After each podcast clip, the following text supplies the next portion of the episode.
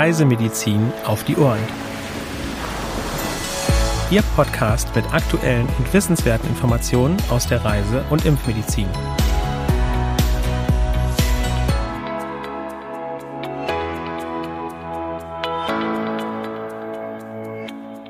Herzlich willkommen am heutigen Mittwoch, dem 20. Oktober 2021 zum wöchentlichen Podcast vom CRM Zentrum für Reisemedizin. Mein Kollege Henrik Baerbaum und ich, Nora Maar, wollen Ihnen auch heute wieder Aktuelles aus der Reisemedizin berichten. Auch ich begrüße Sie an dieser Stelle ganz herzlich. Wir freuen uns, dass Sie dabei sind bei unserem Podcast Reisemedizin auf die Ohren. Wie immer fangen wir mit den aktuellen Meldungen an. Denke in Indien. In der Hauptstadt Neu-Delhi sind bis Mitte Oktober mehr als 480 Menschen erkrankt. Im Bundesstaat Maharashtra im Westen wurden laut Medienangaben bis Anfang August mehr als 2550 Erkrankungen und elf Todesfälle registriert. Landesweit wurden bis Ende Juli 14.044 Infektionen und vier Todesfälle verzeichnet, die meisten im Bundesstaat Kerala. Im letzten Jahr wurden 39.419 Fälle gemeldet – 56 Menschen sind verstorben. 2019 wurden 157.315 Erkrankungen und 166 Todesfälle verzeichnet. Schutz vor tagesaktiven Überträgermücken Aedes, der Aedes-Arten beachten. Wir bleiben ja auch in Indien. Zika-Fälle wurden nämlich ebenfalls berichtet. Im Juli wurde erstmals eine Infektion im Bundesstaat Kerala im Südwesten des Landes bestätigt. Eine 24-jährige schwangere Frau ist erkrankt. Bei nachfolgenden Untersuchungen wurden bis Ende Juli mehr als 80 Fälle registriert. Alle Infektionen wurden im Distrikt Tiruvananthapuram erworben. Ende Juli wurde der erste Fall im Bundesstaat Maharashtra verzeichnet. Eine 50-jährige Frau ist erkrankt. Bitte beachten Sie den Mückenschutz. Weiter geht es mit Pest in Madagaskar. Seit Ende August sind im zentralen Hochland der Insel 30 Menschen an Lungenpest erkrankt. Es wurden acht Todesfälle bestätigt. Insgesamt wurden 40 Verdachtsfälle verzeichnet.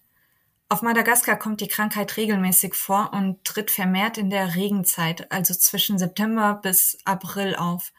Beachten Sie bei Reisen nach Madagaskar den Schutz vor Flöhen und vermeiden Sie Kontakt mit infizierten Menschen.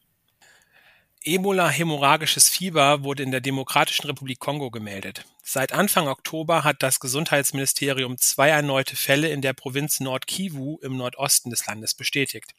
Zu Beginn des Jahres hatte es dort einen Ausbruch gegeben, der Anfang Mai für beendet erklärt worden war. In der Gemeinde Buzili ist ein dreijähriger Junge verstorben. Eine 42-jährige Frau wurde positiv auf das Virus getestet. Etwa 170 Kontaktpersonen stehen unter Beobachtung.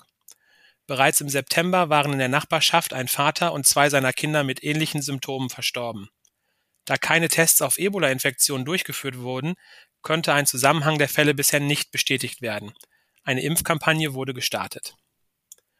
Weitere aktuelle Meldungen finden Sie wie immer online unter www.crm.de/aktuell. In unserer Rubrik CRM in den Medien berichten wir darüber, wo in Deutschland in den vergangenen Monaten viele Hunter-Virus-Fälle verzeichnet wurden. Nora, was hast du da für uns? In Baden-Württemberg wurden in diesem Jahr deutlich mehr Hunter-Virus-Infektionen gemeldet. Im Jahr 2021 sind es demnach bisher 1305 Fälle. Im Vergleichszeitraum des Vorjahres waren es nur 72. Bundesweit wurden bisher 1578 Infektionen gemeldet. Neben Baden-Württemberg sind Nordrhein-Westfalen und Bayern besonders betroffen. Hantaviren werden über verschiedene Nager, zum Beispiel Rötel, Brand- und Gelbhalsmaus, verbreitet. Die Viren werden dabei über Kot und Urin ausgeschieden. Menschen infizieren sich meist dadurch, dass sie verunreinigten Staub einatmen, etwa bei Holzarbeiten im Wald und im Garten sowie beim Reinigen von Kellern, Schuppen, Scheunen und Ställen. Die Zunahme von Aufräum- und Renovierungsarbeiten während des Lockdowns könnten zum Anstieg der Fälle beigetragen haben. Vielen Dank für diese Informationen, Nora. Achten Sie also bei anstehenden Arbeiten in diesen Räumlichkeiten am besten auf einen sicheren Schutz. Kommen wir nun zur Rubrik Frage und Antwort Special. Nora, ich habe irgendwie ein bisschen Hunger auf Fisch. Was kannst du mir denn zu Fugu erzählen? Heute lautet unsere Frage, warum ist beim Verzehr von Fugu Vorsicht geboten? Bei Fugu handelt es sich um eine asiatische Delikatesse, die aus Kugelfisch besteht und hauptsächlich in Japan serviert wird. Bestimmte Körperteile des Fischs enthalten Tetrodotoxin, ein starkes Nervengift, das im schlimmsten Fall zur Atemlähmung führen kann. Vor allem die Leber, Eierstöcke und Gedärme weisen eine erhöhte Konzentration auf. Je nach Art kommt das Toxin jedoch auch in anderen Körperpartien vor. Die letale Dosis beträgt über den oralen Weg lediglich 0,5 bis 1 Milligramm. Neben der geschmacklichen Komponente ist der Verzehr von Fugu vor allem in Japan wegen seiner aphrodisierenden Wirkung sehr beliebt. Lange Zeit war der Verzehr von Kugelfischen verboten. Mittlerweile dürfen speziell ausgebildete Köche den Fisch in ihren Restaurants anbieten. Wer in den Genuss der exotischen Delikatesse kommen will, sollte ein Restaurant mit Zubereitungslizenz aussuchen. Vom eigenständigen Zubereiten von Fugu wird aber dringlichst abgeraten. Ja, von meiner Seite wäre es das für heute. Henrik, hast du noch was? Ja, zuallererst kein Hunger mehr auf Fisch, aber ähm, was äh, viel wichtiger ist, äh, die Termine für unsere Fortbildung im Jahr 2022 sind da. Und zwar starten wir Ende Februar in München mit den Terminen äh, ins Jahr.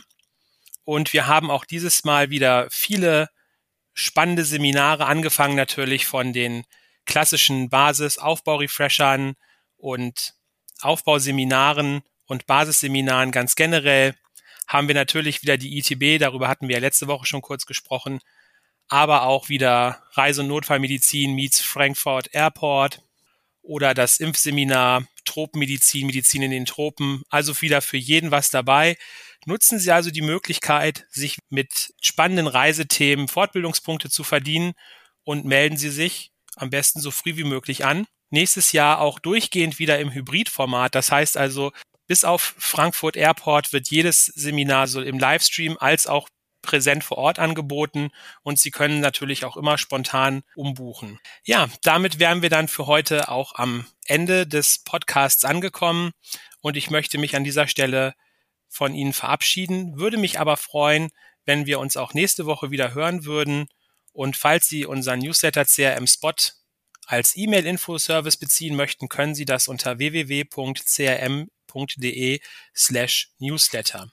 Ganz generell sind wir natürlich für Anregungen und oder Fragen offen. Senden Sie uns dazu gerne eine E-Mail an info.crm.de. Danke, Henrik. Auch ich möchte mich hier jetzt verabschieden und wünsche Ihnen noch eine schöne Woche. Dieser Podcast ist eine Produktion des CRM, Zentrum für Reisemedizin.